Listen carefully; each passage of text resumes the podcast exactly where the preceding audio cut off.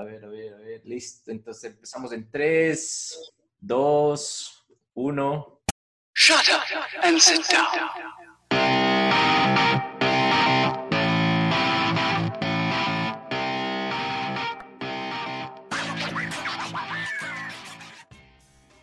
Comenzó la huevada. ¿Qué tal? Muy buenas tardes, noches o días, donde quiera que nos escuchen. Hoy, por primera vez, tenemos un podcast, digamos que especial, o sea, todos han sido especiales. Lucho siempre va a decir que es el mejor episodio de la historia del, de los podcasts, gacho. Sí, se, se supone que no tengo que dar mi opinión, pero eh, en mi opinión, todos han sido y van a ser los mejores podcasts que, que hemos hecho hasta la segunda temporada.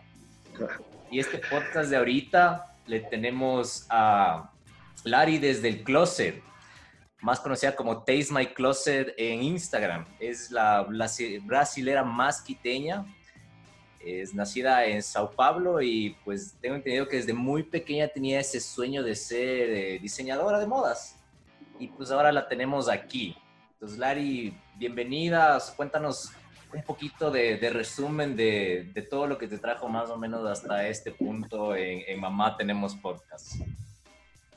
Muchas gracias chicos por la invitación, gusto estar por aquí. Bueno, la verdad sí, así como dices, yo desde chiquita siempre quise ser la diseñadora de modas y, he trabajado en eso. Es muy chistoso que uh, a veces mi papá tiene algunas fotos de yo chiquita vendiendo ropitos de Barbie a la gente del barrio.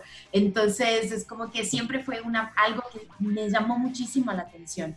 Pues estudié en Brasil y tuve la oportunidad de hacer un intercambio en México de la propia universidad fue ahí que aprendí a hablar español y ahí como que tuve mi primer viaje fuera internacional y fue bastante interesante porque igualmente yo llegué a México y no sabía español. Aprendí ahí, aprendí en la universidad durante el tiempo y ahí tuve la oportunidad de estudiar, aprender eh, y vivir fuera y de ahí ya me quedó el bichito cuando volví a Brasil, era como, necesito salir, necesito salir, pero eso fue, tuve que volver justo para terminar la universidad, porque eso era una parte del contrato del intercambio. toca. Claro, siempre hay un hilo ahí de enganche. Pero a ver. Trabajar. Tiempo, perdón. A ver, entonces, ¿tú eres completamente brasilera o tienes algún padre ecuatoriano? ¿Cómo es? Nada, 100%, brasilera. Nacida en São Paulo. corintiana. y sí, no, 100% brasileña. Nadie, fui la primera de la familia que realmente se arriesgó a salir. Y de ahí varios primos míos ya también hicieron lo mismo, pero fue bastante chévere, así como que es la primera desbravadora, digamos así. ¿Cuál, ¿Cuál, fue tu primer país al que saliste? Creo que eh, le comentaste a tu familia, ¿no? Y seguramente se quedaron como que, ¿cómo, cómo es que te quieres ir de, desde acá del país? ¿A dónde fuiste? Sí. el primer, primer país que me fui fue México, justamente para hacer el intercambio de la universidad. Fue bastante chévere porque para ese intercambio escogían eh, algunas personas de acuerdo con el promedio. Entonces yo me metí sin que ellos supieran y solo les dije, mira, me aceptaron. Y fue como que, ¿ya? ¿Y te quieres ir? Yo, sí. Y ahí fue como que, ¿cómo? No sé qué. Y de hecho yo había como que trabajado un año, ahorrado un poquito de plata, justamente como porque ya tenía eso en la cabeza, a pesar de que ellos no sabían. Eh, entonces ya tenía eso, entonces tenía un poco, yo le dije, mira, tengo todo solucionado, tengo eso, me alcanza para el pasaje, necesito eso, tengo para la visa y lo que necesito es por mes para que me ayuden a vivir allá y necesito tanto, la universidad, tanto, como que se quedaron así, ¿ah? O sea, yo ya había hecho todos los cálculos. No, no tenía por... Sí. Sí, no tenía ni por dónde decirme que no, así. así, pero no hablas español, yo, no importa, yo aprendo. No, pero es que, o sea, como que trataron de ver, pero nunca me dijeron, no, no vas o algo así. Mis papás como, bueno, o sea, si ya hiciste todo eso, ya, pues eh, hacemos el esfuerzo y vete y ya. ¿Y qué, qué estudias? O sea, llegas a México y ¿qué haces? O sea, eh, ¿estudias en dónde? ¿Qué estudiaste? ¿Estudiaste moda o estudiaste algo parecido a moda? No, moda mismo, era de la misma carrera. Estudié en la Universidad de Valle de México, en, en bueno, no es en la Ciudad de México, es en el Estado de México, es una ciudad satélite. Entonces, y ahí estudié yo un año, un año estudiando diseño de modas mismo. Pero fue raro porque imagínense, llegué a un país, no sabía la lengua. Durante dos primeros meses los profes pensaban que yo era medio boba porque no hacía una tarea, no entendía nada de lo que me decían. Era como, no, no entregaba, no escribía, porque de verdad me costó dos meses a entenderles bien y poder hablar algo. Entonces, los dos primeros meses de clase era la boba de la clase. Creo que los profes me, detestaban así. Luego, como siempre fue muy así, como que me encanta, hago todo súper.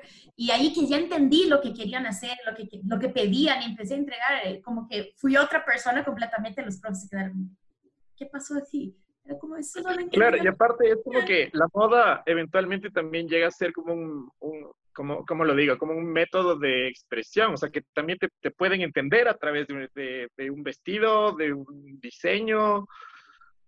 Totalmente, yo creo muchísimo que, que, es un medio de expresión y eso es una de las cosas, por eso que, o sea, se vieron en Instagram, justo tengo una sección que dice Lara rompe mitos, porque para mí la, la, moda es tan comunicación que me parece absurdo que existe alguien que diga que no pueda vestir algo.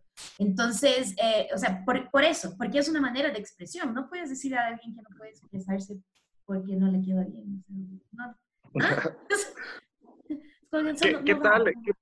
¿Qué, puedes hacer un, o sea, yo también como que lo primero que pienso cuando alguien estudia este diseño de moda es que siempre va a tener un ojito crítico cuando vas a algún evento, por ejemplo. Ahora que estamos en un alto evento, ¿qué tal estamos vestidos? Ahorita. ¿Qué, ojo, ojo, ojo ¿quién está para pasarela? la camiseta de Luis es lo máximo. Pudieran verla. Lucho, describe tu camiseta. por favor. es un estampado de una camiseta negra que tiene como un, un smoking, es como un terno literal. Esta camiseta, por lo general, yo la utilizo en las primeras citas, es justo para deslumbrar. Entonces, cuando se, se, presenta la chica, es como que, wow, es, es, una camiseta, es algo formal, o sea, no, no, viene vestida. Entonces, si es que la man está informal, es como que yo ya tengo la ventaja, tengo la ventaja competitiva de la moda y mi comunicación es que soy seguro de mí mismo y que estar conmigo. Eso es lo que comunica esta camiseta. ¿Ves? Es que es eso. es que es justamente eso. Ve qué bacán. ¿Ya ves? Estoy cachando ya. en, en, en, los pocos minutos que vamos conversando es como que estoy absorbiendo todo y voy cachando de una mejor manera. La tiene clarísimo, la tiene clarísimo. Ya, ya, ya mismo empiezo a hablar un chance de portugués, pero creo, creo que eso ya eso es. nada, sí. Me parece perfecto.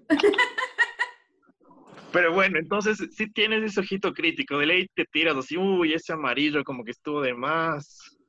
O sea, eso yo creo que no solo la gente de moda, todos lo hacemos, pero de verdad que trato de hacer cada vez menos. O sea, eso es algo que es una, siento que es un reto que yo quiero, yo no quiero hacer eso con la gente, porque como a mí me gusta vestir, y no quiero que me hagan eso a mí, entonces no quiero hacer con la gente. Pero obviamente veces es como que, ¡ah! y es como, no, Lari, piénsalo. ¿Te gustaría que te dijeran eso? No te gustaría. Entonces, no digas nada. Si no tienes nada bueno que decir, no digas. Entonces yo siempre trato de controlarme, pero, o sea, eso es muy normal, así. A veces soy más crítica, no sé, como que mm, tal vez con un pantalón jeans, que es lo que, lo que trabajo, y que es algo que la gente dice, no, pero es, es un jeans nomás. Pero no tanto lo que la gente viste, a veces es como que ver en la tienda y ver la tela y es, ¿es en serio? no, y alguien lo compra. Entonces, no directamente a las personas, sino eh, los productos. Eso sí tengo creo que más que ver en las personas. Mm. El Lucho siempre critica las compras innecesarias. El, tipo es un tipo que hace un análisis de, de, qué va a comprar. Así se lee los videos en YouTube, hace todo, todo, todo, todo antes de comprar. Yo soy más impulsivo, me vale gato. Es como que ya, bacán, deme dos. Yo soy medio a medio, digamos. Yo puedo ser muy impulsiva si estoy muy, muy enamorada de la cosa. Si no puedo comprarla, lo que, puedo, lo que hago es me voy. Si, me, si mañana despierto y sigo pensando en ella, la compro. Sí. Pero ah, eso es como que, ese es mi, como que el truco que uso, como me encanta, me encanta, me encanta, la quiero, quiero, pero no la necesito, no debería. Ya sé, mañana, si no puedo dejar de pensar en eso, mañana vuelvo. Y tal mañana se llevaron la, la, la ropa, sí. A veces pasa, pero también a veces pasa que ni me acuerdo. Entonces era como que no era necesario y ni quería tanto así. Mm, obvio. O sea, ¿es, es, es re grande tu closet, dirías tú? Sí es grande, no re grande, sí es grande, sí es grande. O sea, no es re grande porque es, en el depar y todo. O sea, me encantaría tener un walking closet algún día, espero tener. Pero es un closet grande, sí es un closet grande. ¿Qué, qué, qué tienes más? O sea, ¿qué prendas tienes más? O sea, Chaquetas y mm. jeans. Tengo muchos pantalones. Tengo como 30 pantalones aproximadamente. No. Eh, es que pues son las telas que yo trabajo, tengo que tener y tengo que probarlas y tengo que saber decir al cliente si es buena la tela. Entonces yo pruebo todas. Es chaquetas, me encanta. Bueno, estás, estás en México, ¿no es cierto? Entonces de repente ya te empiezan a entender, te gradúas. ¿Cómo fue tu tesis? Supongo que te toca hacer una pasarela, creo, ¿no es cierto? Es, en eso consiste. Mm, cool. Sí, justamente, mi tesis fue muy chistoso porque eh, eh, teníamos que hacer justamente la pasarela y todo, pero así como una tesis normal, tenemos que presentar la parte de investigación con todo el tema de y con las fuentes, ¿no? Súper bien explicado. O sea, no puedes buscar en internet y decir, ah, es que me inspiré, no sé, en la estrellita. No, entonces eso es algo súper interesante que ellos sí nos hacen hacer la investigación en sí. Mi tesis fue muy linda. Yo la hice para infantil, la ah. hice para niñas eh, y fue totalmente eh, basada en motocross. Entonces, como que esa fue la inspiración. Pero no, o sea, como pensando en como que la, cómo podría adaptar una ropa, eh, digamos, un uniforme de motocross para niñas y hacerla más divertidas. Y lo chévere es que, por ejemplo, yo tuve auspicio, de hecho, de la empresa que trabajo hoy día. Ellos me regalaron cortes para confeccionar mi, mi colección y yo estampé toda mi colección a mano en mi casa, eh, en el patio, o sea, compré los rollitos de, de pintura y les corté como si fuera la rueda de la moto y les fui pintando todas las telas en varios colores eh, para que sea divertido y colorido porque era para niñas y después de eso ya eh, confeccioné, ¿no? Hice el patrón, confeccioné la prenda, pero fue muy chévere y la verdad en mi caso en la universidad presentábamos eso a una banca entonces presentamos formalmente en maniquís. En mi caso, como no teníamos maniquís de niñas, le a mis primas. Es como, necesito a mis primas. Mi tía tiene tres, entonces dije, necesito las tres. Así, les compro McDonald's después. Literalmente. ¿Cómo? ¿Qué, este marca le pusiste? ¿O ¿Cómo se llamaba? no, le no, le puse marca. Uy, ¿cómo se llamaba la colección? No me acuerdo. No me acuerdo cómo se llamaba la colección. Pero fue muy chévere y saqué nueve y medio y entré en la pasarela. Porque en la pasarela solo entran nueve y medio, diez en la universidad. Porque como éramos muchísimos, eh, tenían que tener un filtro. Entonces fue muy, muy chévere y sí entré a la pasarela final, que fue muy bacán. Pero no me acuerdo cómo se llamaba la colección. Qué chiste. Pero hicimos fotos en una, mi papá y yo conseguimos una pista de, de BMX que era para hacer las fotos del catálogo, porque teníamos que hacer fotos. Entonces conseguimos una pista de BMX en medio de la ciudad de São Paulo y fuimos a hacer las fotos. Fue muy divertido. Súper chévere. Tú, tú también hiciste algo de marketing digital, ¿no es cierto? Sí, en marketing digital aprendí, hice muchos cursos. Hice, o sea, en, principalmente en esta cuarentena, compré como seis cursos en la cuarentena. Ya. Em, empecé a ser compulsiva de cursos. Si acababa uno, veía otro, una oferta, y yo, ¡otro! Me rayé un poco sí me rayé un poco. Pero eso fue justo en la cuarentena que hiciste el marketing digital o, ya manejabas algo más de, marketing digital como que eh, tal vez por, por, conocimiento, por curiosidad o tal vez un poquito más de inercia porque tu blog tiene ya algún tiempo, ¿no? Me preguntaba. Sí, el próximo año. Eso fue eh, parte de la inspiración para explotar un montón tu Instagram eh, incluso eh, también veía que sacaste una como, masterclass de aproximadamente una hora de, de, cómo mejorar tu contenido del mismo, ¿no? Sí, entonces, de las redes, eh, cursos, cursos realmente así pagados y todo, hice en la cuarentena. pero antes de eso, obviamente, yo empecé mi blog en 2011, el próximo año cumple 10 años mi blog. Es una locura. ¡Wow! Ajá, es una locura. Y, y, justamente empecé ahí y ahí aprendemos obviamente en la marcha por manejarlo, por hacer, por todo el tiempo. O sea, eh, yo entré en Instagram cuando eh, tenía apenas dos años, mi primera foto es de 2012. Entonces, o, sea, el blog tiene, o sea, el blog, blog, es el sitio, sí tiene 10 años, empecé en 2011.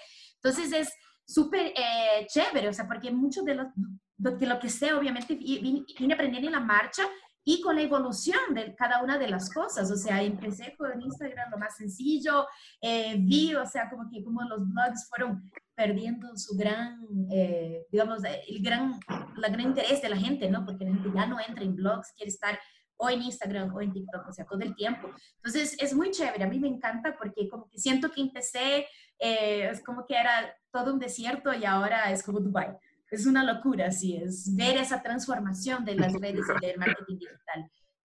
Entonces, eh, mucho de eso yo aprendí realmente. Digo que, es que, es que era así, o sea, era el desierto y ahora es Dubai.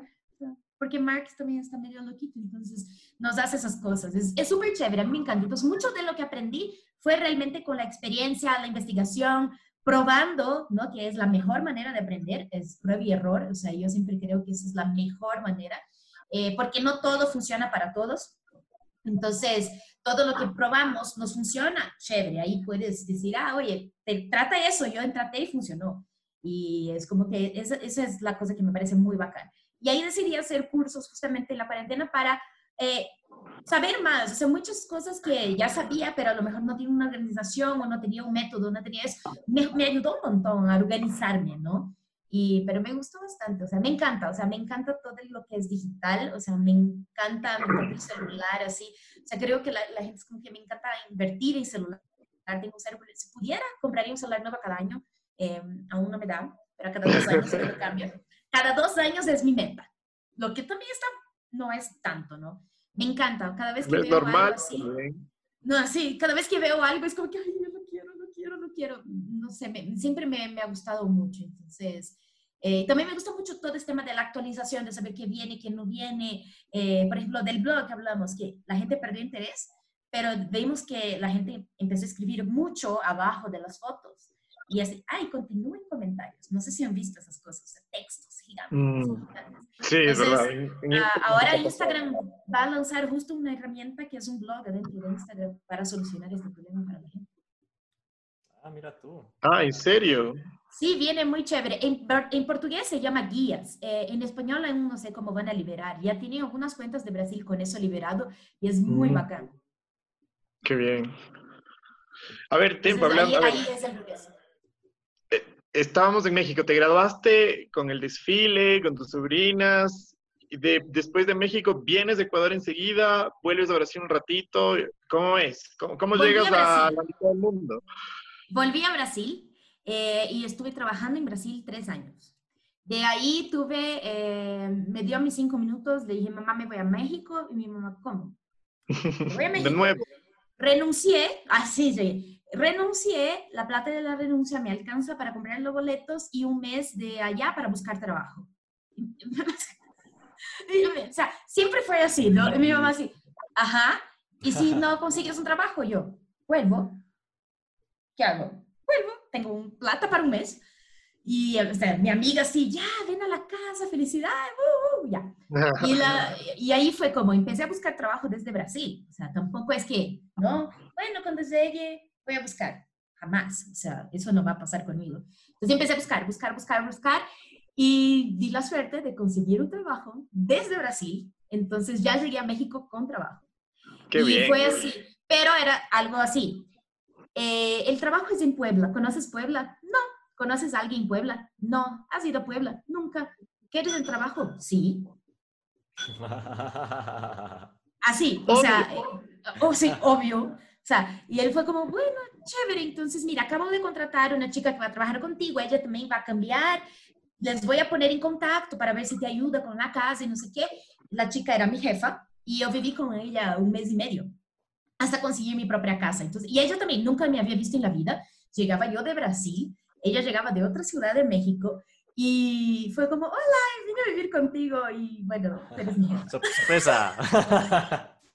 Pero fue muy divertido, fue una experiencia súper linda. Él, ella es una persona maravillosa y viví con ella un, mes y medio y de ahí ya conseguí mi casita para tener mi independencia y todo. Y también como era mi jefe, o sea, ¿no? Es como que... Claro. una con 23 años en México no quiere vivir con la jefa, o sea... No. Entonces, ¿Es una oportunidad o una trampa? Una de las dos. Exacto. Entonces, pero fue súper chévere. De ahí trabajé un año en México, eh, antes de venir al Ecuador. A Ecuador vine eh, por literalmente amor y como que no funcionó muy bien, pero me funcionó bien porque estoy aquí hasta hoy, ¿no? Entonces, ya voy a cumplir ocho años que estoy aquí. Bien. Chan, chan, chan. ¿Pero qué? ¿Fue un mexicano ahí que te volvió o fue un ecuatoriano que conociste en México? Así fue. El ecuatoriano que conocí en México y que me trajo. ¿Y, tenía la camiseta estampada así? O, ¿O, era un ecuatoriano whatever nomás? Sí, no, whatever. un man de pelileo. Pero, ajá, y ahí, pues, bueno, acabé viniendo por esa ilusión y todo. Eh, pero es, a pesar de que no funcionó toda la cosa, creo que fue una buena decisión porque me encanta todo lo que he construido. O sea, me fascina. O sea, entonces, y eso fue uno de los motivos. Y eso que dices de mis súper amigas, ellas fueron de, de, mi pilar cuando todo se cayó, digamos, para que yo eh, viera todo lo que tenía, al invés de dejar todo y volver a casa y decir, no, Lari, pues, o sea, mira todo, estamos aquí por ti, todo. Y ahí pues decidí seguir adelante y ya estoy aquí ya bastante tiempo. Hazles un, un shout out a tus amigas. Sí, obvio, no.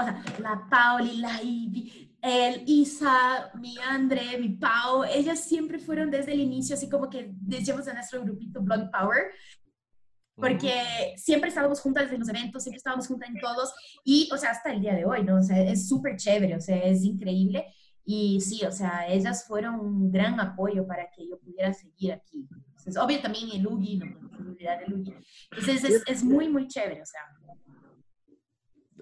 Un, saludo al grupo de la Laria. ¿Ves? Siempre hay, siempre hay una Andre, siempre hay una Isa, siempre hay una Steffi, es pocaso eso. Creo que son las mismas. Solo que se disfrazan, sacan, tal, ahora soy otra, pero soy la misma, ¿cachai? Donde me necesiten, ahí estaré. Soy Steffi.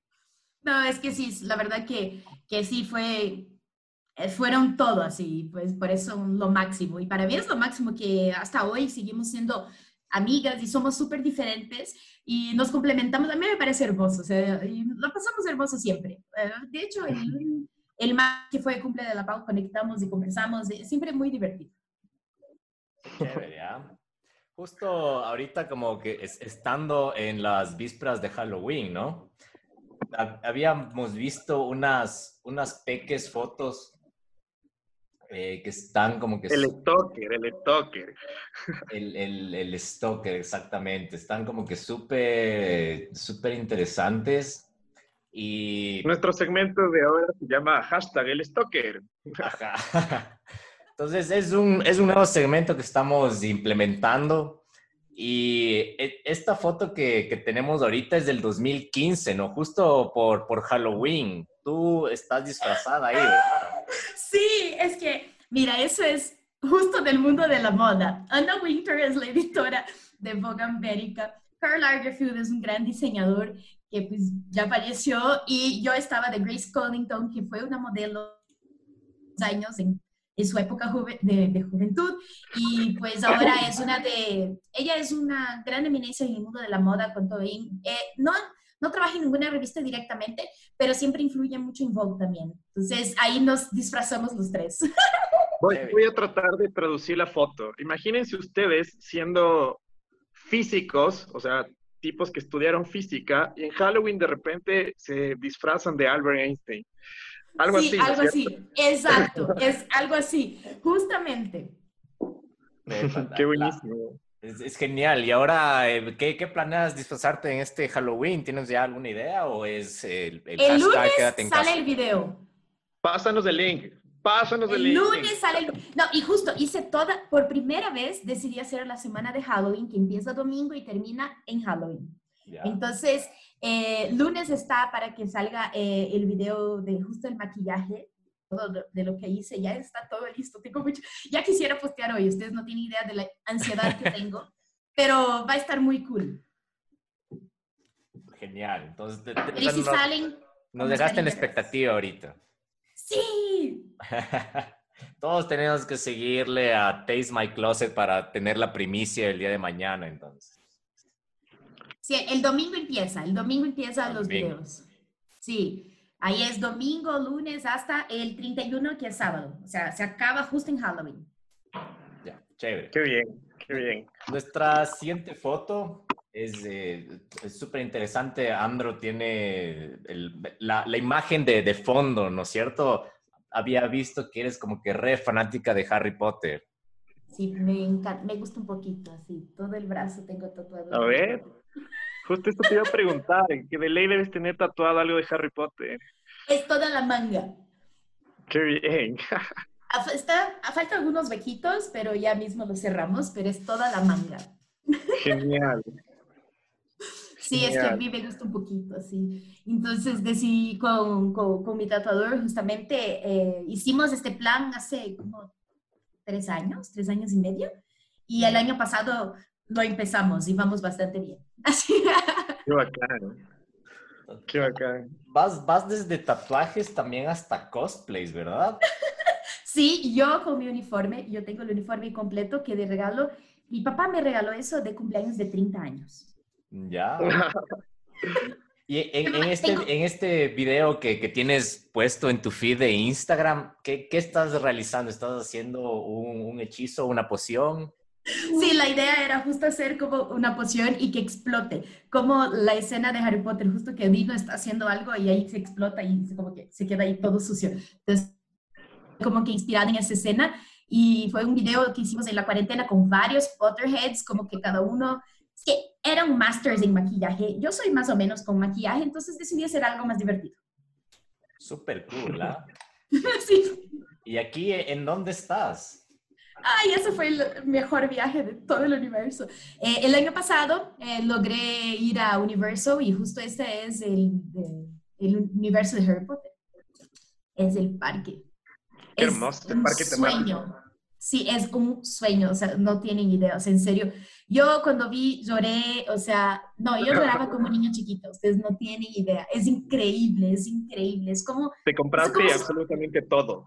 Todo. no, sí, o sea, es un problema. Lo, bueno es que no tuve que comprar el uniforme porque ya, ya tenía. Claro, uno menos. Uno menos. Pero sí, o sea, comí, me compré la varita. De hecho, lo más cool, la varita, eh, entras a Olivanders, a la tienda de Olivanders, y hay una, como el teatrito para que te escojan, ¿no? O sea, y normalmente escogen niños, pero, o sea, mírenme, o sea, por suerte me escogieron a mí, porque sí, estaba con el cabello completamente rosado, todos los tatuajes de Harry Potter, creo que el señor vio y fue como, déjale que De ley, una niña. una niña se comió miércoles, lo más probable. Y, ahí fue lindo porque me hicieron a mí escoger la varita. Y no sé si vieron, o sea, la primera escena cuando Harry entra para escoger la varita de Ollivander y que explotan las cosas. O sea, así te pasa hasta que coges una y se prende la luz y... No te puedo creer. y, y, así, ya, y ahí después se acaba y ahí, o sea, obviamente te pasan a la caja para que la compres, ¿no? Y, la señorita, no, es que la varita, no sé qué, yo con la tarjeta. Sí, sí, ella, no, pero es que tienes que entender que no sé qué, que, señorita, la tarjeta, o sea, la varita me escogió. sí, yo ya venía a comprar la varita, pero ahora me escogió. Pasa la tarjeta. y salí llorando de ahí también, o sea, lloré todo el día. O sea, eh, lo bueno es que fui dos días, porque el primer día solo pasé llorando y el segundo día hice las fotos que de hecho contraté a una fotógrafa para hacer las fotos porque no podía estar ahí y no hacer fotos con una fotógrafa. Obvio, sí, sí te cacho. A ver, tiempo, entonces Harry Potter, ¿cómo llega? ¿Quién te regaló el primer libro de Harry Potter? Porque yo lo más probable es que nació así o cómo nació. Mi mamá me regaló. La cosa es que yo amo las librerías, amo leer. Ah, o sea, ahí está mi pequeña biblioteca de acá. Tengo mucho más en Brasil, obviamente. Y mi mamá, ¿cómo saben eso? Entonces, eh, entramos a, la, librería y escogí, yo siempre escogía por la portada. Y escogí y lo compré. O sea, así fue. Y les voy a enseñar que mi mamá me mandó el otro día la foto de la portada del primero y lo compré en 2001 porque tenía, la, no sé si se puede ver, ay, no se puede ver. Eh, ahí está. Entonces, aquí tiene mi firma, literal, y la fecha que lo compré, ¿no? Entonces, aquí está Harry Potter y, la, y a Pedra Filosofal. Entonces, o sea, este fue el primerito. Entonces, eh, fue el 24 de diciembre. Entonces, de ley le pedí de regalo de Navidad. Qué bien. En cómo, a ver, empieza en una calle en Private Drive, eh, así empieza el primer libro. Sí, exacto. Y, número o sea, ¿cómo fue? ¿Cómo fue ese enamoramiento? Porque a mí me pasó luego. Leí el primer libro y fue como que, wow, wow. El segundo enseguida. Eh, el segundo enseguida porque ya habían lanzado, porque en Brasil llegó en 2001, como pueden ver, pero el libro fue lanzado antes, entonces cuando ya llegó en Brasil, pues creo que habían dos. Entonces, los demás sí tenía que esperar, pero yo vivía en otra ciudad, no vivía en São Paulo, no era una ciudad muy grande. Eh, entonces yo me acuerdo que le comprábamos online, comprábamos en preventa. Entonces quiero decir, los libros llegaban a mi casa tres días antes de llegar a las librerías. Entonces cuando llegaba a las librerías, yo ya, ya había terminado de leer. O sea, cuando la gente apenas tenía, yo ya, ya leí, ya leí, quiere el otro, quiere el otro, siempre. siempre. Y las películas también, junto a mi mamá, pobre. En Brasil los preestrenos son jueves a las 12 de la noche. Exacto, exactamente. Acá también. No tanto, aquí hay muchos estrenos que he ido en horarios normales. Nunca he ido a ninguna de las 12 de yo, la noche. Mira, yo justo fui al preestreno de Harry Potter y el Cáliz de Fuego, fue un jueves, porque me acuerdo clarito que estaba en el colegio y mi mamá dijo, ya, pero verás que mañana hay clases. Mi mamá se dormía, yo no. Entonces, ella fue conmigo a todas las películas todas las vi en preestreno con mi mamá, todas. y a veces, como tiene tres horas, o sea, algunas yo volteaba a ver y ella como estaba dormida, o sea, pero estaba ahí. Una de esas veces, imagínense que mi mamá perdió la llave del carro. No. No. Era dos de la mañana nosotros en el estacionamiento. Y vos, tranquila vieja, acción llaves. Sí, o sea, era eso. Y el chico del cinema, no, es que no está aquí, señora. Y es como que tuvimos que llamar el seguro, desastre. Pero ya estaba feliz de haber visto Harry Potter. Sí, pero mi mamá me aguantó eso. Tenemos algunas preguntas así medio enciclopedistas para Pottermore. Así que creo que Lucho empieza, porque no tengo, no tengo el archivo a la mano. a ver. Tú dirías, ¿no es cierto? ¿Usted qué opina? ¿Cuál escogerías? ¿Escogerías Gryffindor, Hufflepuff, Ravenclaw, Slytherin y por qué? Cierto, ¿qué te salió? Soy Gryffindor. ¿Y por qué? Porque hice el test en Pottermore cuando era Pottermore todavía, ahora es Wizarding World, pero cuando era Pottermore y me salió Gryffindor. Mm. Yo también hice cuando era Pottermore y soy... Slytherin. Sí, el, mío salió, o sea, el mío salió, entonces por eso, o sea, siempre fue bastante guiado, o sea, obviamente no sé cómo me reaccionaría saliendo en otra casa, porque obviamente soy loca por el trío de oro y quisiera ser sus amigas. Pero, eso te iba a pero es como que no sé. ¿De qué? O sea, ¿lo hiciste conciencia o lo hiciste sabiendo que vas a ir a Gryffindor? No, lo hice en conciencia, sí lo hice en conciencia. O sea, esperando que me salga Gryffindor, pero si no saliera, pues ni modo, pero salió, entonces perfecto. a la tercera, pero me salió. No, y ni puedes hacer más de uno. Eso es lo más hermoso de Pottermore. O de, de Wizarding World. Te hace una vez y te queda ahí grabado. No sé que metas otro correo. Es verdad, es verdad.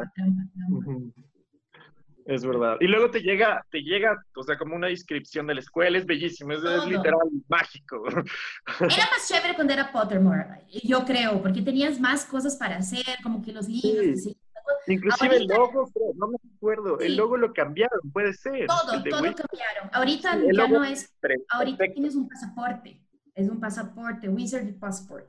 Y como que es chévere, pero me gustaba más en el otro, siento que teníamos más cosas. Ah, es que ahora tienes que pagar para tener las más cosas. un, un, clásico del, del, capitalismo. No se salva el mundo de la magia de, de las garras de... No se salva. Del dinero. No, lo bueno es que al menos no nos cobren galeones, están cobrando todavía en, en plata que podemos pagar. Perfecto. A ver, a ver pregunta al azar. ¿Cuántas pelotas tiene el Quidditch? A ver si es que producción confirma. Sí. Ah, ya, bien. ¿Cuántas, cuántas? Son tres pelotas. Ya. ¿Cuántos, cuántos jugadores? Siete. Siete. ¿Y en qué se dividen esos jugadores? Ay, ahí tenemos el... Ahí me cachaste. Buena pregunta. Hay el portero, el que atrapa. El, busca, el buscador. El buscador. Es que la cosa es que a veces, una cosa que me pasa mucho, leí Harry Potter en portugués. Entonces, en portugués traducimos todos. Quidditch ah, es otra cosa. Ah, eh, mira. Quidditch es quadribol, ¿ya? Gryffindor es Griffinoria. Tú eres de Sonserina. Entonces, es como que a veces es como que... Ah, entonces, empecé a leer los libros en español, pero ahí empecé a leer libros de creatividad y dije, ya vuelvo. Entonces, tengo que terminar para aprender las palabras en español. claro, sí es verdad, es full justificable. WhatsApp es WhatsApp y Facebook es Facebook, y pero eso es más idiomático. James Potter es Thiago. No. Thiago Potter, claro. Y claro, ¿no? Tiene full sentido. James es Thiago. Sí, es, es, un shock a la gente cuando, cuando ve eso. Es bien raro. Entonces tenemos el buscador, tenemos el portero y los demás, no sé, sinceramente, no lo sé. Ahí, según, eh, según producción, que ahorita, ahorita me está confirmando producción, que, que hay, que hay tres, caja, tres cazadores que se encargan de coger la quaffle, dos golpeadores que se encargan de golpear con un bate y alejar a los otros jugadores del equipo, y ahí estarían los, los siete con los que ya, ya completamos. Sí. sí. claro, sí, los batedores, porque si no viene la, la pelota y les bota de la, de la escoba. Obvio. Larry, ¿lloraste alguna vez cuando leíste o cuando viste la película? ¿Cuál fue tu momento en que te quebraste así? Dobby, Dumbledore. el, el, top. sí, Dobby, Dumbledore y Sirius. Mm. Bueno, no, y, sí, estos tres creo que me dolieron más. Sí, estos tres para mí fue así casi me muero. O sea, Sirius, no, o sea, no, fue horrible. Y peor, o sea, fue horrible leer y creo que cuando lo ves, fue como, no. Sí. Y tú sabes qué va a pasar. O sea, en mi caso, yo ya sabía, o sea, tú sabes todo lo que va a pasar, pero cuando lo ves realmente, e, es otro, otro vaque, así, que lloras otra vez. Sí.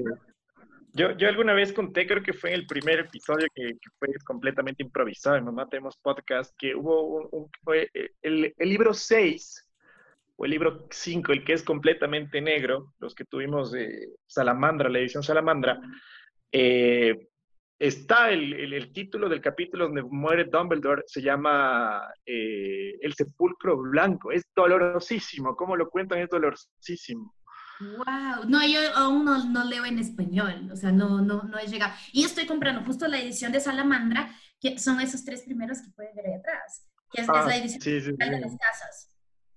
Entonces, solo hay los tres disponibles, todavía están saliendo los demás, entonces quiero completar. De hecho, mis ganas es completar todas las casas, quiero comprar todos, de todas las casas. Qué hermoso. Solo de las páginas que tienen colores, incluido todo el borde sí, exacto, exacto. Pero no, las, páginas son de color normal, es solo el borde y la portada que es de, del color de la casa. Y tiene algunas ilustraciones chéveres. Es bien lindo. Entonces, yo no conozco las ediciones en español, entonces yo las tengo allá en la casa en portugués. Entonces, ahí estoy comprando justamente de la editora para completar. y algún día voy a tener todos de todas las casas para tenerlos bien bonitos de los colores. De hecho, si ven ustedes, está, eh, está ordenada en orden de casas, o sea, está en rojo, amarillo, verde y azul. ¿Verdad? Ah, los organicé así a propósito.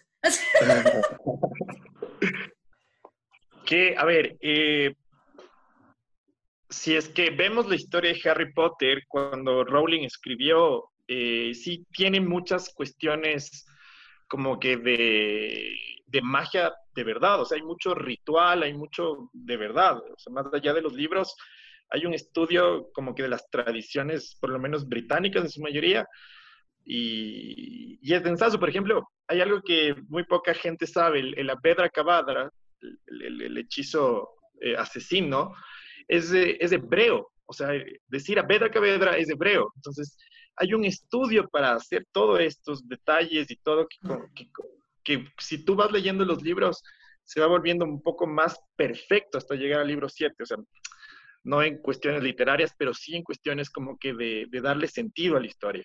Entonces, para vos, ¿cuál es ese como que acontecimiento en Harry Potter que, que, lo vuelve así exitoso, que lo vuelve como clásico? Porque ya o sea, yo si, si, tengo un hijo alguna vez, es como que, panita, aquí tienes tus siete libros, bienvenido. No sales del cuarto hasta el final y no te doy de comer, gracias. Eso iba a decir yo. Eh, y si no te gusta, no hay comida. Exacto. Sí, papi, estoy leyendo El Señor de los Anillos. Es como, ¡no! eh, no, sí, no. Eh, o sea, la verdad, para mí, eh, siempre creí mucho en la magia. Entonces, cuando era más chiquita, me gustaba leer sobre Wicca. Entonces, como que, y siempre fui mucho de, esa, de esas cosas, o sea, como que me encantan esas cosas más esotéricas. Entonces, para mí, eh, yo leí, yo eh, cuando empecé a leer tenía 12 años, entonces, obviamente fue conectar eso que yo creía en una historia que estaba ahí y que era muy próximo a mí, digamos, pasaba por mi edad, eh, y entonces era como que muy, y, era algo que siempre me imaginé, así, ¿cómo puedo eh, estar en ese mundo? ¿no? Entonces, para mí lo que conectó eso, y yo creo que el éxito de ella es, es ese, o sea, es, es traer toda un nuevo, pero es muy conectado a nuestro mundo real, o sea, es, eso me parece que es muy, a mí me encantan esos libros que hagan hacen así. Yo leo algunas otras series que también hacen esas conexiones con existe un mundo paralelo y nuestro mm. mundo, o sea, no estamos solos. Eso me encanta, o sea, para mí ese es el gran éxito. O sea, no sé si conocen Ricky Jordan, o sea, él escribe algunos libros también, él escribió Percy Jackson. No la película, esa película, no, por favor, no, leo el libro. Esa película es la mayor decepción de la vida, pero bueno, eh, el libro realmente es muy chévere porque es como, existe el mundo real y existen los semidioses del Olimpo. Es como que, ¿what? Todo es muy bacán. Y luego él escribe uno de, de la mitología eh, egipcia, que ese es lo que tengo acá. Entonces, ese también es súper chévere. Es como que existe todos unos magos de la, la, mitología egipcia y existe nuestro mundo y estamos conviviendo ahí, pero no sabemos. Entonces, eso, eso creo que es el éxito. O sea, como que que, que sientes que no estamos solos, no somos los únicos, no somos los mejores, seguramente mucho de eso es real y aún no lo sabemos. Yo sí creo. Siempre son importantes los muggles. Sí, obvio. Pero es muy chévere. A mí, a mí, para mí, esa es una de las cosas que a mí me conecta mucho. O sea, como que tenga el mundo real y tenga ese mundo que se conecta, que se encuentren de alguna manera. O sea, el mundo mágico o el dioses de, de o sea, los dioses griegos el tema de los dioses. Ya, eh, ajá, ya. El solo hecho como que de tratar de conectar, porque inclusive el Ministerio de Magia tiene una conexión directa con el primer ministro del Reino Unido, esa parte también es pulpo. Exacto, exacto. Ahorita que están grabando en Brasil la, la, la de Animales Fantásticos, o sea, a mí me parece muy bacán, que es como que ahorita están conectando con todos los países. O sea, a mí me da mucha emoción ver esa película. Hay una escuela en Brasil. Hay una escuela en Brasil. Es verdad. Claro, sí hay una escuela en Brasil. Entonces, eso para mí es muy bacán.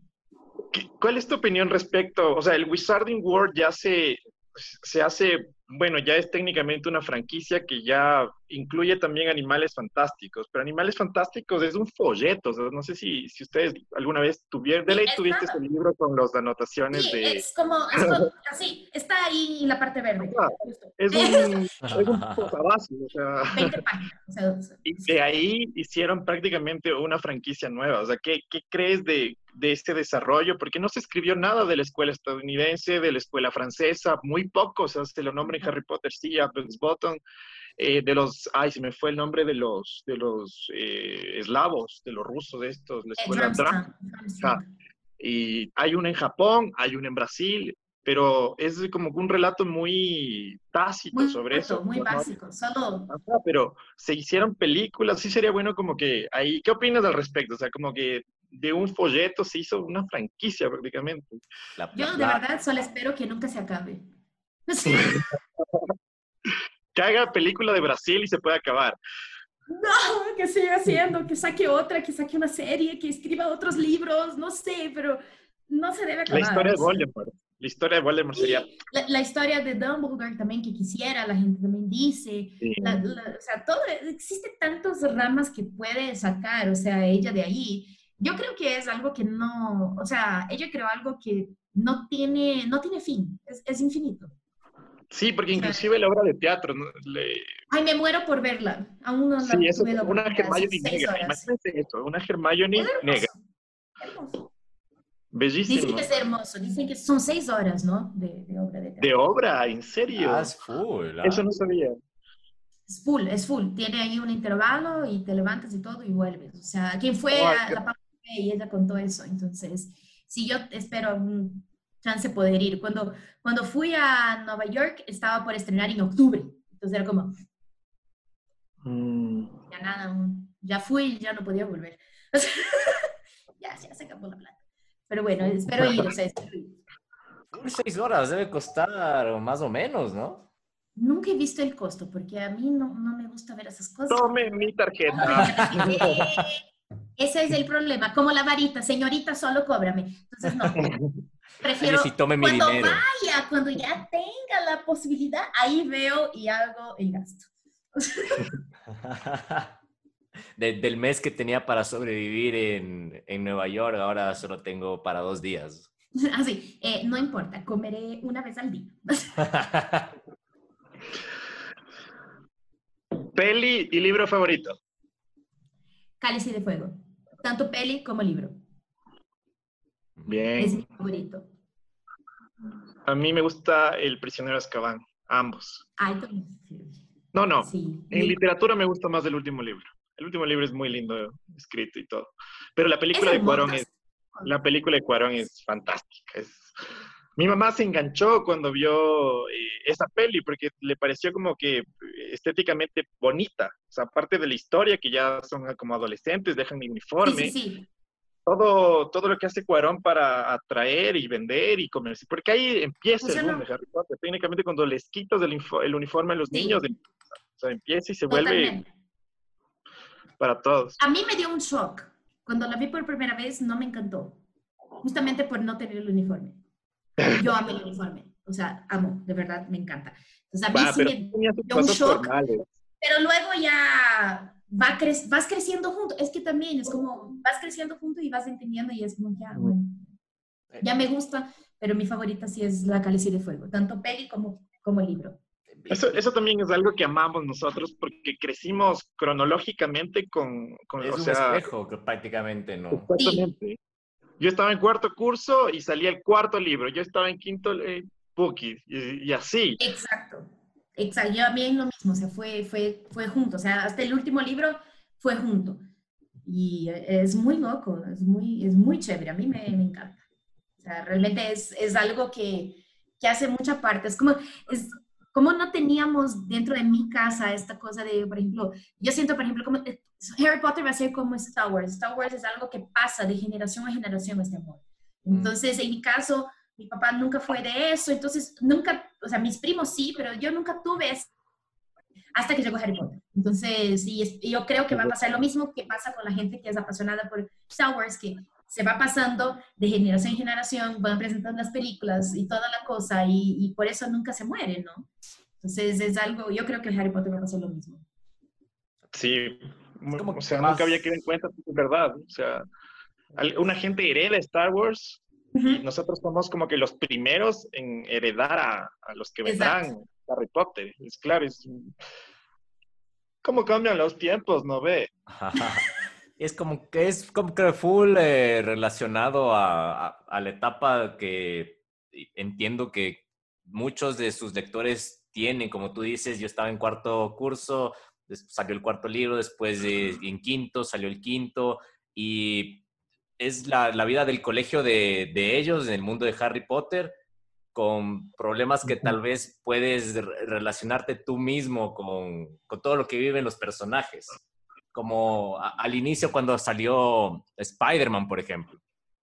Spider-Man apela bastante al, al, al, geek o al nerd, que empieza así, pero después por algo tiene un superpoder, pero que no le puede contar a alguien más.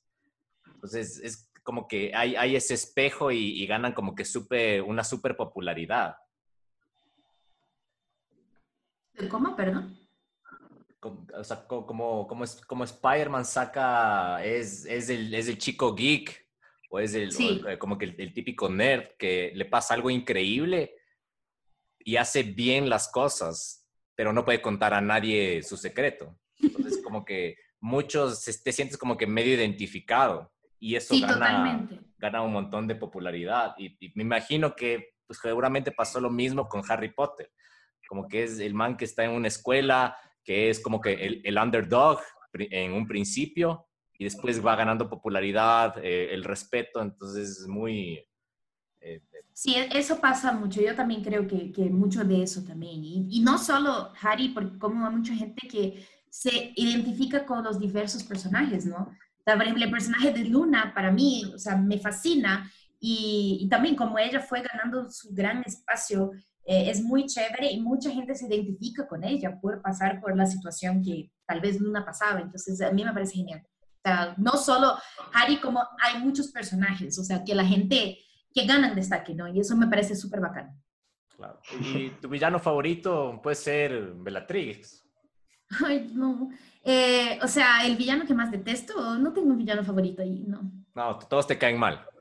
Sí, no, no, no puedo, no, no, soy Armando Dumbledore, no, no. Mi villano favorito es el hombre lobo, este que se me fue el nombre, el que les, o sea, que, te, ataca y te caga la vida. Ajá, es Grey. Es Grey, se me fue. Ajá, él, él me cae muy mal, arruinó la vida de mucha gente inocente. De ahí ya los típicos malos son los malos, en fin, o sea, ya es el, el antítesis no, siempre. No, sí, no, pero no tengo ningún favorito, pero el que detestamos más es Dolores Umbridge a todos y no hay como, o sea, la peor persona de la película. Claro, el, prototipo de maestra mala. Cada uno de ley se acordó, la relacionó con una jefa o con una maestra. no, y ahí estaba el enganche. Que, que, se viste como que... Bitch. Pero como que no. Por eso la felicidad cuando se la llevan. ¿Tienes algún dato así como que muy, muy geek de Harry Potter? Así un fun fact de... Que solo vos sepas. Ay, no creo que solo yo sé. Tampoco. A mí me encanta, por ejemplo, Minerva me encanta. Y, el otro día estabas como que se me dio a leer su biografía. Y es chévere porque... Sí, ella, ella jugaba junto con, con, con James Potter, ella jugaba Quadrival, hasta que tuvo un accidente muy grave y ya no pudo volver a jugar, pero ella es muy buena. Entonces es muy interesante saber que ella era del equipo de Quadrival. Oh, de Quidditch, o sea, sorry, es, eh, entonces me parece súper chévere. Eso, eso fue un dato que me quedé así, wow. Yo me quedé así también con esa cara cuando supe que hubo un mundial de Quidditch en nada más y nada menos que en Perú. El Quidditch hay más de 200 eh, equipos registrados y estaban tratando de hacer eh, que vuelva un deporte reconocido. ¿Y qué pasó? No, pero este, este mundial de Quidditch eh, está en el libro, no es de estos mancitos que se suben. Ah, no, sí, el próximo mundial sería creo que en 2024 según el número. Creo que era eso. Ajá, y, pero existe, o sea, real, existe gente que juega, que existe equipos, existe eso, existe una liga de gente que está jugando y estaban de verdad tratando de hacer que sea reconocido como... Sí, e, es más, ya, ya nos tenemos que ir a jugar un partidito. Y Imagínate, eso, eso me parece muy loco. O sea, como que no sé si tendría el valor. Es como, ¿qué hacen esos manes con los... Con, con, las escobas. con, la escoba de, la, escoba marca estrellita ahí, pegado ahí. Y, dicen, bueno, las Nimbus van a ser las de madera, las, las turras van a ser de plástico, pilas, ¿no? me parece muy loco, me parece muy loco eso, o sea, pero es chévere. El otro, en Brasil, hay, o sea, en São Paulo, hay una hamburguesería especializada en Harry Potter. Se llama Vasora Quebrada, es increíble, o sea, es increíble. Hay fila de tres horas todos los días. Todos los días hay fila. Y logramos, o sea, con mi papá, yo le dije, papi, me dijo, no puede ser, en serio. yo, por favor. Llegamos a las 11 de la mañana y estuvimos en la fila, fuimos los primeros a entrar. Entonces, eh, es muy chévere porque otro día estaban en live con el capitán del equipo, Dragones Rojos de Brasil. ok, me parece interesante. Estuve viviéndoles y es como que oh, toda una locura. Muy bacán. Como un Ronaldo brasilero, pero versión Quidditch. Sí, pero de Quidditch. es una locura, es muy chévere porque el, este, este local les auspicia a este equipo. Ah mamá, tenemos podcast, va a auspiciar también con este episodio. Ah, pero, o sea, tenía una... buscando un equipo de Quidditch en Ecuador, en Quito. Ajá. Tenía una, una, una duda con, con respecto a esto, ¿no? ¿Cómo, o sea, entiendo que, que, la Nimbus, hay Nimbus 2000, Nimbus 3000, pero ¿cómo, y entiendo que son como que las escobas rápidas, pero ¿cómo tú gestionas el eh, que sea justo para el resto de los jugadores que tienen una escoba así nomás? O sea, ¿hay una regulación? Hay, Yo creo que ahí va de habilidades. Siguió la escoba, la Nimbus es como que el, man que ya tiene la ventaja de por sí. Dejemos que responda el equipo de, de, de, de Slytherin, que mismo con sus Nimbus igual pierde siempre. Chan, chan. Que, les regaló a Malfoy, pero igual no ganan. Entonces es como que yo creo que eso es como cualquier deportista va de habilidades, o sea, dentro del mundo mágico también existen los más hábiles y los no. Debe ser. Eso creo yo. El, mago hace la escoba y no al revés. Totalmente. Qué buen podcast. Lucho, dilo tuyo. no, no, todavía. Ya mismo nos acercamos al, al final de, la, de este episodio y en el final, pues, tenemos unos minutitos para que nuestros invitados digan qué es lo que están haciendo y eh, proyectos se promocionen con sus redes.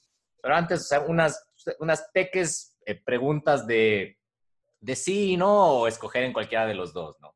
Ok. Entonces, eh, ¿churona o lacia?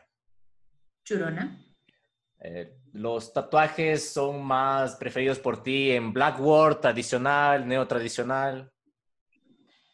Me gusta neotradicional, que es lo que tengo, pero para mí lo principal es que sean muy coloridos.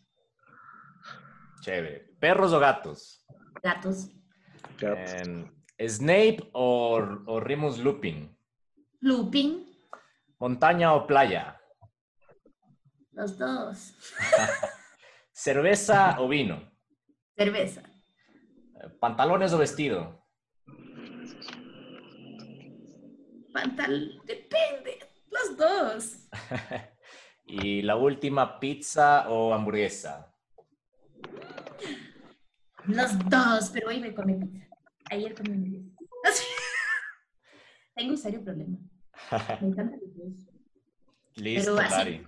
Sí, los dos, los dos. Perfecto. Entonces, ahorita cuéntanos qué proyectos tienes, dónde te puede encontrar la gente, qué es lo que más se aproxima en cuanto a, tus famosos videos, tus, tu famosa revelación que es del próximo domingo. ¿Qué tiene planeado Lari para el futuro? Tiempo, tiempo. una buena, buena despedida en portugués, por favor. Hay que escuchar ese acento. ya, después hablamos en portugués. A ver. No, eh, ¿qué, ¿qué, viene? O sea, ahorita, eh, bueno, yo sigo trabajando eh, en la oficina, que es, o sea, amo mi trabajo, me encanta lo que hago. Soy diseñadora de denim, que es, soy diseñadora de jeans, ¿no? Literalmente para que sea más fácil que la gente entienda. Me encanta, obviamente con el blog eh, estoy como que creando eh, cosas más divertidas, más creativas, eh, más, más yo, o sea, como que creo que estoy, ah, aprendí dentro de esa cuarentena a cómo poner todo lo que tengo aquí adentro de, y exponerlo de una forma chévere. Por eso estoy tan emocionada con la semana de Halloween, que nunca la hice, siempre la quise hacer y esa va a ser la primera vez. Entonces siento que estoy pudiendo hacer eso. Espero pues reactivar mi pobre marca, una marca de, eh, de cosas de casa hechas en denim, o sea, en jeans. Se llama Art Denim es muy chévere, pero ahí se quedó parada cuando volvimos a trabajar con todo, entonces pero espero poder volver a activarla porque realmente es algo muy chévere, eh, que no hay mucho de acá, entonces todos los detallitos de casa hechas de denim, es muy bacán. Eh, entonces creo que eso, viene mucho contenido divertido, eh, obviamente siempre trato de mostrar cosas como hablamos y escucharon todo el tiempo acá de Harry Potter, porque sí es algo muy importante en mi vida, y creo que eso por el momento. Me puede encontrar en Taste My Closet, arroba Taste My Closet. Espero también volver con mi podcast, que pobrecito está botado, pero Hilary desde Closet va a volver en algún momento. y creo que esto, o sea, ahora es esperar que este año pase y ver qué nos espera el próximo año para seguir creciendo, haciendo las cosas, porque finalmente estamos llegando al final, ¿no? O sea, del año. Creo que todos estamos así como que queriendo quemar el viejo, pero así con todo lo que tiene derecho y, o sea, creo que es eso, o sea, ahorita. E agradecer vocês pelo, pelo, convite de estar aqui. Né? Às vezes até esqueço como fala português. Muito obrigado. Muito obrigada por convidar eu para conversar com vocês, foi muito legal. E a gente falou bastante de Harry Desculpa aí. Muito bem, muito legal com a menina. Desculpa muito obrigado. Aí mas não tanto desculpa. Sorry, not sorry. Tipo isso. Genial, Ari. La quiteña más brasilera. Ah, les agarré. La brasilera más quiteña. sí. Perfecto. O sea, no, no, se supone que tengo que dar mi opinión porque como podcaster profesional es como que debo ser bien imparcial. Pero este debe ser un, el mejor episodio de la segunda temporada de Mamá Tenemos Podcast. Muchísimas gracias, Lari. Gracias, chicos. Muchas gracias por la invitación. Qué divertido fue hablar mucho de Harry Potter. Gracias, de verdad. O sea, esas son cosas que hacen que uno esté feliz de la vida. Y ojalá la gente nos haya escuchado hasta el final o si no haya cansado Harry Potter. es, otra demográfica esa. Ahí la apuntamos ahí mismo. Listorti. Y eso, eso es básicamente.